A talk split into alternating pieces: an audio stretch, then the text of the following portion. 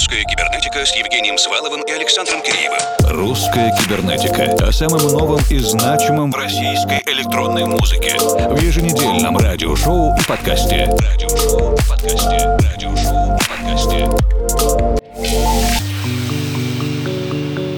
Вечер, дорогие друзья! Максимально разнообразная у нас сегодня русская кибернетика. Эта неделя выдалась особенной, потому что музыканты и издатели присылали настолько разный по эмоциям и идеям материал, что мы, во-первых, долго думали, как все это уместить в одну программу, а во-вторых, как все скомпоновать, чтобы это было логично и структурно. Но, как вы знаете, многие решения мы принимаем уже по ходу эфира, музыки много. Будем продвигаться трек за треком. Начинаем вместе с уральским лейблом «Фактура» и артистом «Мирный город».